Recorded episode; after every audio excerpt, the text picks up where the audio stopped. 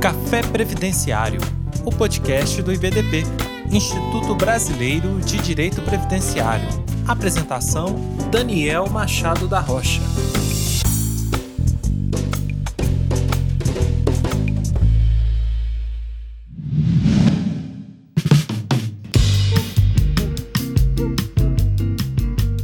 Olá, pessoal. Eu sou Daniel Machado da Rocha, juiz federal, atualmente lotado na segunda turma recursal da Seção Judiciária do Rio Grande do Sul e professor do mestrado da Unicinos. O tema da nossa conversa de hoje é os recursos no âmbito dos juizados especiais federais. Mas para que possamos bem compreender como os recursos são efetuados na esfera dos juizados especiais federais, inicialmente nós temos que partir de algumas premissas. Como nós sabemos, as ações previdenciárias, elas via de regra têm como autores pessoas muito humildes, que por consequência tinham grandes dificuldades de acesso no poder judiciário. E as ações previdenciárias, elas inicialmente não eram pensadas na perspectiva dessas pessoas. O processo civil, como regra geral, ao longo do tempo, foi constituindo um conjunto de prerrogativas que consideravam a situação da fazenda pública.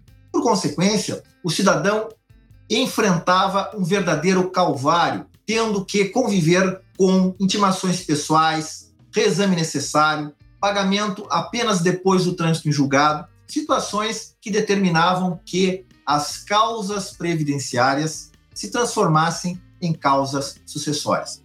Em face dessa situação, os juizados especiais federais foram constituídos com base na experiência positiva dos juizados especiais estaduais. Entretanto, tiveram de ser adaptados a esta realidade. E por isso, nós tivemos, dentro de uma concepção na qual o processo será constituído com limitações relevantes no âmbito do princípio do contraditório. Porque o processo que vai tramitar nos GEFs será um processo no qual nós teremos um rito único, com concentração de atos e um encurtamento de prazos, justamente porque a Fazenda Pública usava e abusava de todas as suas prerrogativas com o objetivo de retardar o andamento do processo. Ora, em face dessa perspectiva, nós vamos encontrar um processo que foi construído com significativas limitações no que tange às possibilidades de serem manejados recursos justamente porque o que se buscava era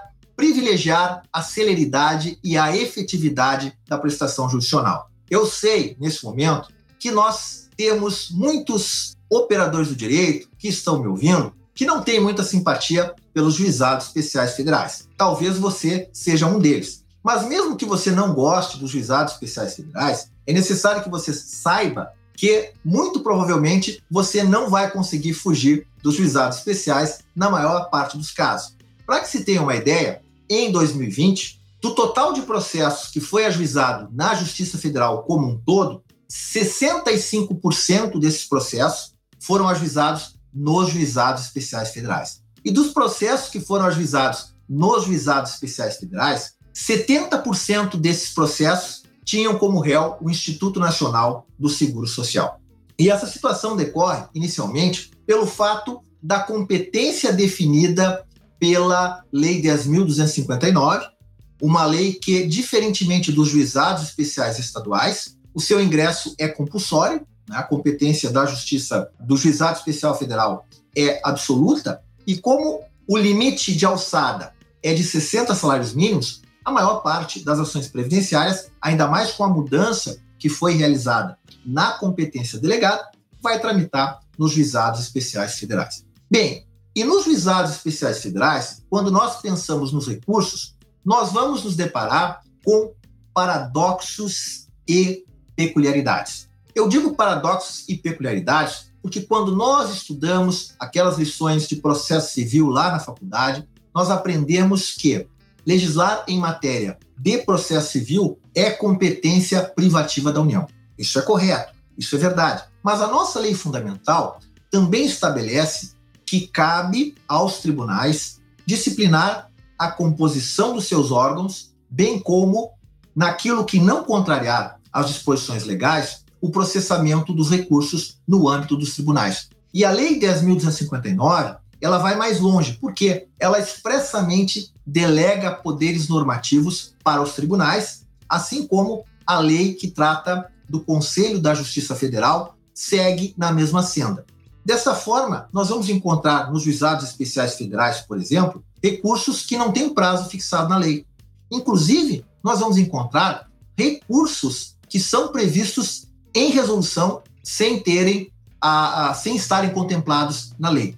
Ora, por consequência, se torna fundamental para quem atua nos juizados especiais federais conhecer não apenas a Lei 10.259, né, e sempre lembrando, nas lacunas da Lei 10.259, nós não aplicamos imediatamente o Código de Processo Civil, porque a Lei 10.259 se reporta inicialmente à Lei 9.099 de 1995. Assim é que, apenas quando a solução não está dentro do microsistema dos juizados especiais, é que o operador do direito vai se reportar para o Código de Processo Civil, cujas previsões só serão aplicáveis se não forem contrárias aos princípios específicos dos juizados especiais federais. Então, como eu havia referido, se torna fundamental conhecer a Resolução 586 de 2019, que trata do regimento interno da TNU,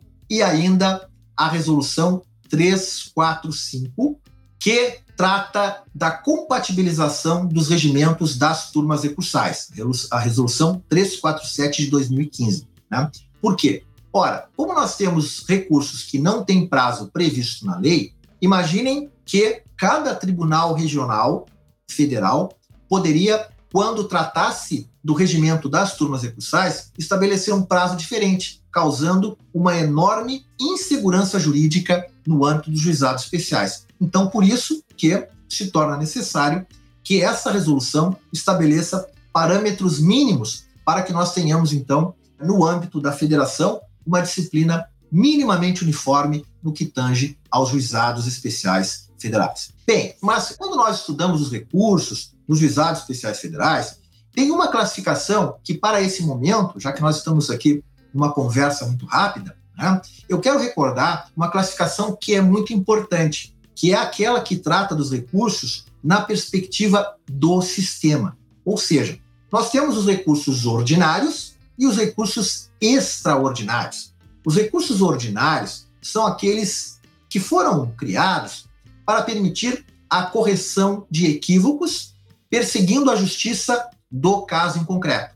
Mas nós também temos aqueles recursos que foram criados com o objetivo de buscar uma uniformização na interpretação do direito, ou seja, para que nós possamos ter segurança jurídica e isonomia também no âmbito dos juizados especiais federais. Então, quando nós pensamos nos juizados especiais federais, uma outra situação que é paradoxal é que, na fase inicial, nós temos uma limitação muito expressiva na possibilidade do manejo de recursos, porque nós temos apenas aquele recurso que é dirigido contra a decisão que aprecia o pedido de tutela de urgência, toda e qualquer outra questão que venha a gerar inconformidade em relação às partes no período que antecede a sentença, elas terão de ser veiculadas como preliminar do recurso nominado.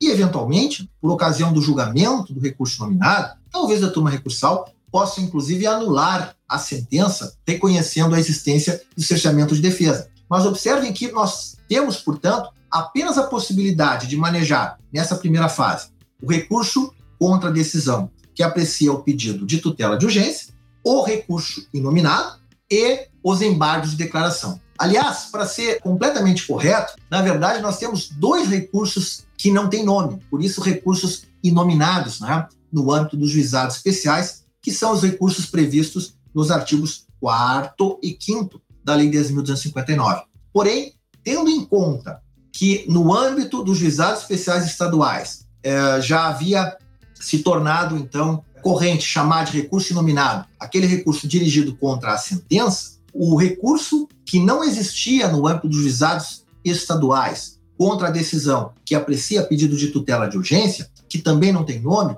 acabou sendo denominado de forma um pouco diferente nas cinco regiões. Na quarta região, por exemplo, nós chamamos de recurso de medida cautelar, né? por conta da forma como esse recurso foi cadastrado no nosso sistema de processo eletrônico, mas em outras regiões, inclusive, há quem, quem chame esse recurso né, de recurso contra a decisão que aprecia o pedido de tutela de urgência, o que me parece que ser uma terminologia mais adequada nesse ponto. Bem, mas com relação ao grande número de figuras recursais que nós conhecemos do processo civil comum, né, que tramita nas varas fora dos juizados especiais, é importante destacar que essas outras figuras elas não são cabíveis aqui. Então, por exemplo, agravo de instrumento, recurso adesivo, embargos de execução à sentença. Aliás, aqui é um ponto bastante interessante se nós pensarmos por que, que o legislador não previu nenhum recurso com relação à fase de cumprimento da sentença. Olha só, imaginou o legislador que, tendo um processo que tramitaria em um rito único, com concentração de atos com encurtamento de prazos, ele não queria permitir que a Fazenda Pública, por exemplo, buscasse rediscutir muitas questões que já haviam sido debatidas na fase de conhecimento. E por isso o legislador determinou que a sentença ela deveria ser líquida. Ora, se a sentença vai ser líquida, em princípio, na fase de cumprimento de sentença, não surgiriam questões relevantes para serem debatidas. Ocorre que, com muita frequência, nós vamos sim encontrar questões importantes de serem debatidas. E a ausência de um recurso específico acaba acarretando que nas cinco regiões da Justiça Federal nós tenhamos um importante dissenso. Explico. Nós vamos encontrar regiões, por exemplo, na qual o entendimento majoritário é que não cabe nenhum recurso, porque se a sentença tem que ser líquida, apenas se houver alguma questão verdadeiramente fora do comum que a parte poderia, por exemplo, através de embargos de declaração, determinar que se cumprisse o título executivo. Então, só se admite embargos de declaração. Nós temos outras regiões que aceitam, como é o caso da quarta região, o mandado de segurança, ainda que é, é, exista, vamos dizer assim, uma concepção de que isso fica reservado para situações excepcionais, mas se admite o mandado de segurança. Vamos encontrar na primeira região, em especial é, em Minas Gerais, existe uma, inclusive uma súmula, de que no momento do cumprimento da sentença cabe o recurso de agravo. E ainda, no âmbito da terceira região, nós vamos encontrar entendimento de que o recurso cabível para aquelas questões que não restaram definitivamente decididas no momento do trânsito em julgado seria o recurso inominado.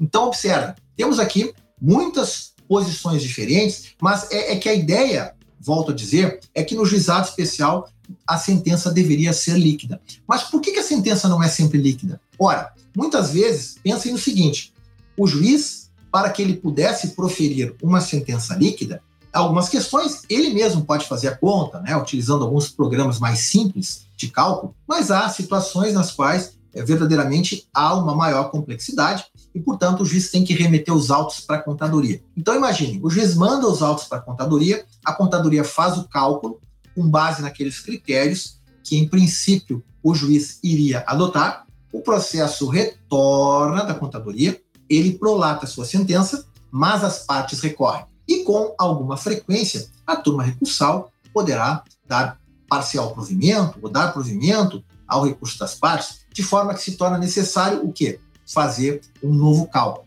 Inclusive, houve um momento em que as contadorias andavam abarrotadas, de forma que as turmas recursais acabaram, então, por reconhecer como aceitável a chamada sentença semilíquida, ou seja, aquela que, embora não quantificasse exatamente quanto a parte autora teria direito de receber, mas que, pelo menos, estabelecesse os critérios essenciais que permitiriam a confecção do cálculo depois do trânsito em julgado.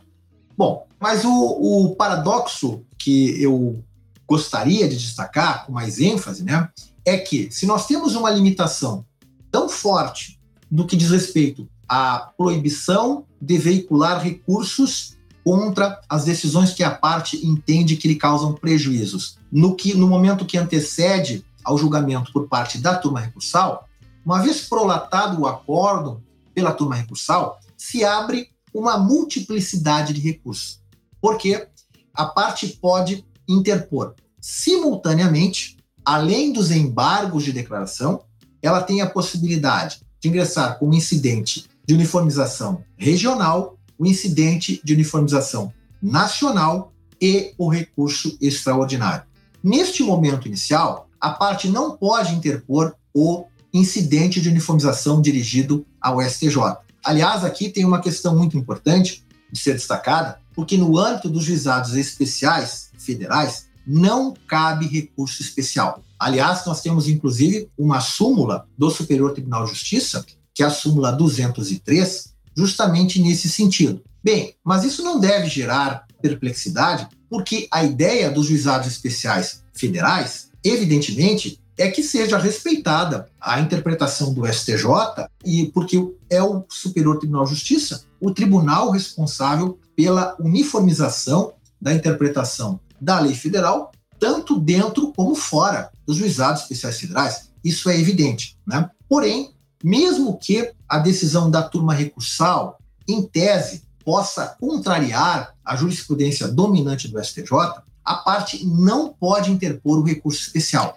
Mas a jurisprudência do STJ, ela será respeitada no âmbito dos juizados especiais por conta da atuação da Turma Nacional de Uniformização. A Turma Nacional de Uniformização, ela funciona dentro desse microsistema como a corte responsável por zelar pela jurisprudência dominante do STJ.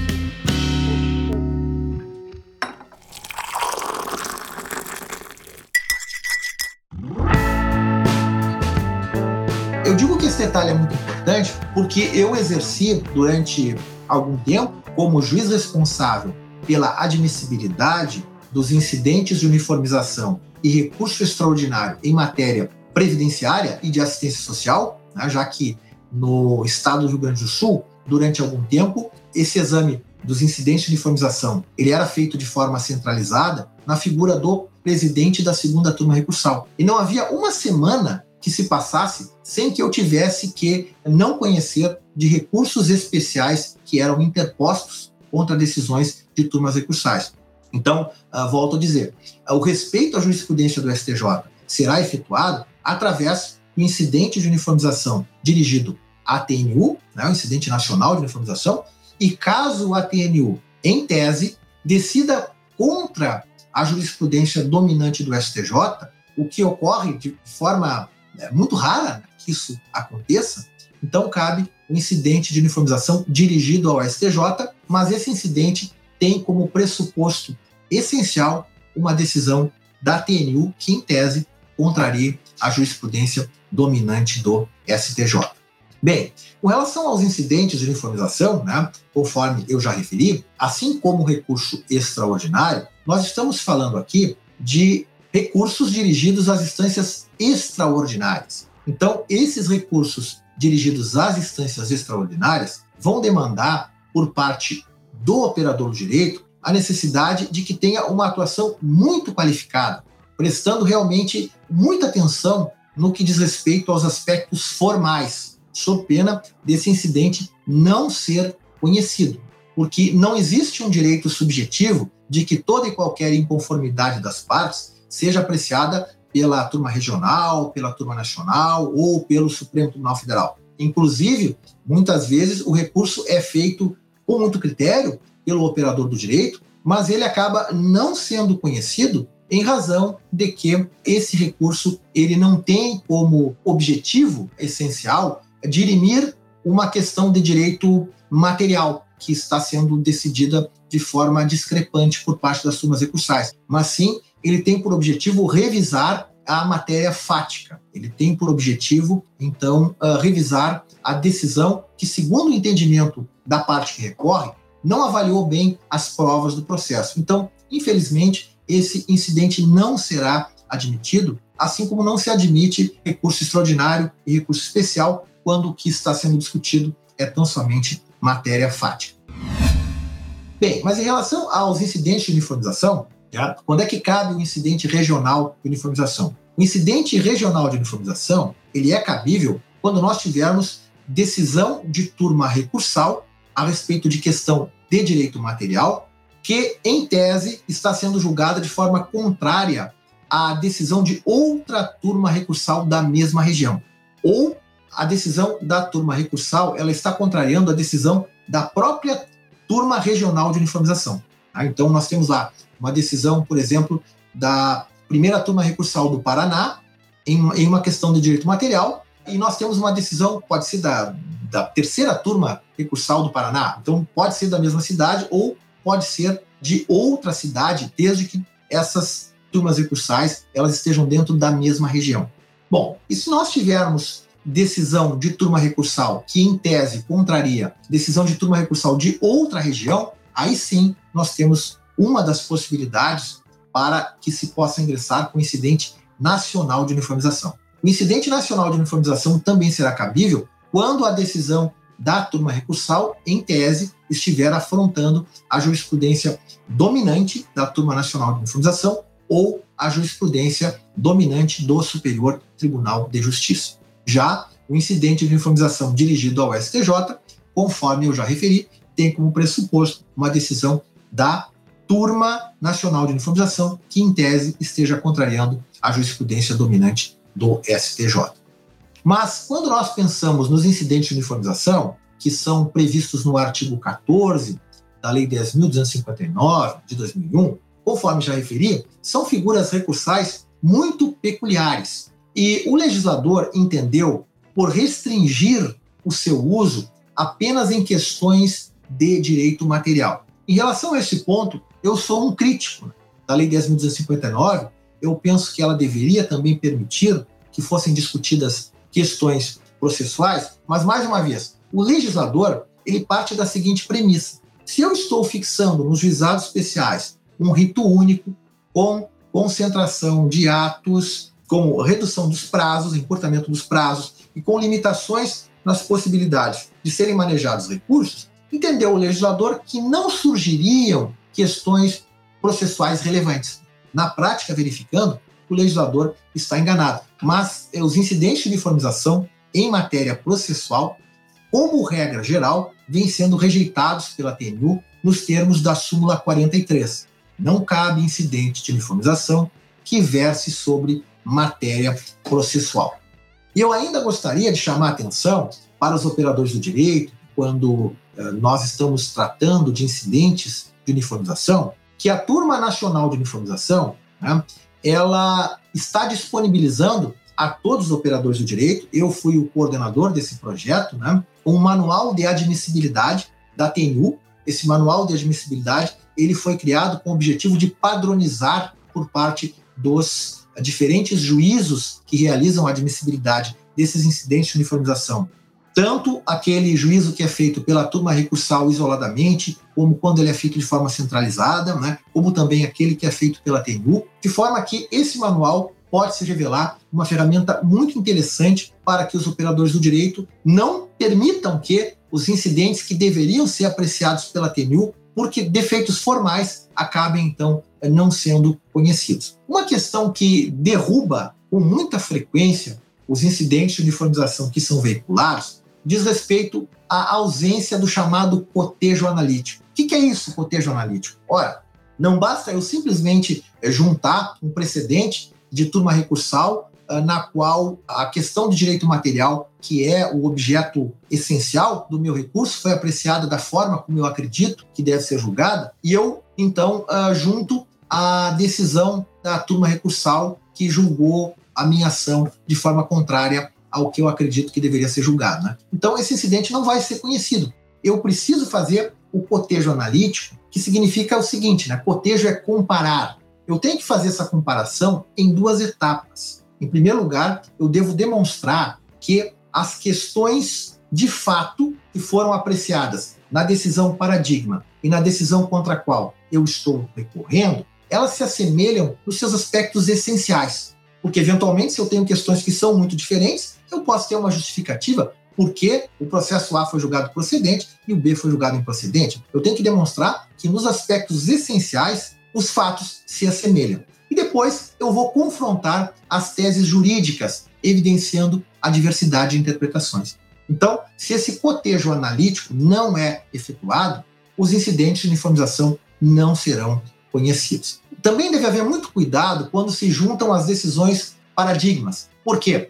Muito embora nós sabemos o Supremo Tribunal Federal, o STF, ele é a corte constitucional que vai definir as questões jurídicas mais relevantes do nosso país, não resta nenhuma dúvida. Mas eu não posso juntar uma decisão do STF como paradigma e nem uma decisão do TRF, por melhor que ela seja. Eu até posso juntar com um efeito persuasivo, quando eu quero demonstrar que o, TRF está julgando daquela maneira. Mas para o incidente de uniformização, eu tenho que trazer decisões de turmas recursais da mesma região, se eu estou entrando com incidente regional, ou de outras regiões, se o meu incidente é nacional, para que eu possa, então, atender aos requisitos que são previstos no artigo 14 da Lei 10.259. E volto a dizer, eu posso juntar o acordo do TRF ou do STF, mas com o efeito, então, persuasivo de demonstrar que aquela seria a melhor interpretação. Mas se eu não junto o, o paradigma adequado, então o meu recurso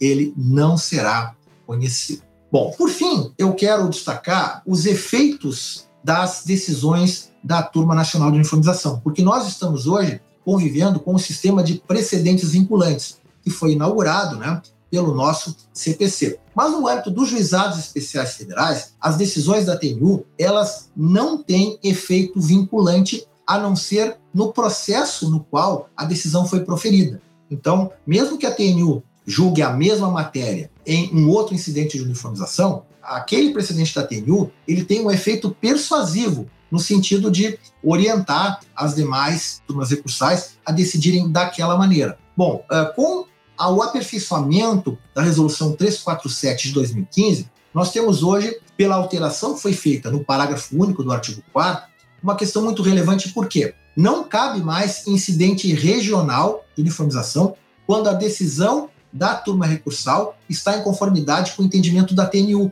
que não haveria nenhum sentido né, que a turma regional decidisse de forma diferente da TNU. Claro, ela até pode decidir enquanto a TNU não cristalizar o seu entendimento, mas a partir do momento que a TNU consolida uma determinada interpretação, não faz nenhum sentido que as turmas regionais de uniformização continue ignorando o entendimento da TNU. E é por isso que foi, então, estabelecido uma disciplina mais adequada dos chamados representativos de controvérsia da TNU, ou seja, para que a TNU não tenha que julgar 10, 50, 100 vezes a mesma matéria, quando se percebe que nós temos uma multiplicidade de incidentes que tratam da mesma matéria, a TNU, então, através de sugestão da presidência, dos relatores ou das turmas recursais, vai afetar dois ou três processos como representativos para afirmar uma determinada tese. E pelo fato dessa cultura de respeito aos precedentes, muito embora nós não tenhamos na lei 10.259 um efeito vinculante das decisões da TNU, o que tem se observado cada vez mais é o respeito das turmas recursais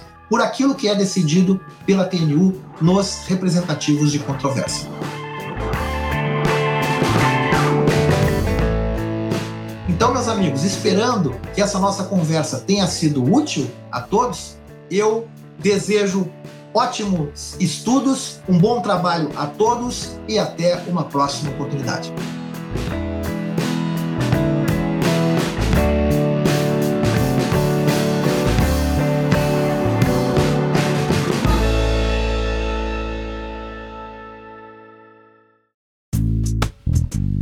E aí, gostou deste episódio? Compartilhe com seus amigos e associe-se ao IBDP através do site ibdp.org.br e tenha acesso a vários cursos, eventos e muito mais. E lembre-se, às terças-feiras temos um encontro marcado por aqui. Até a próxima!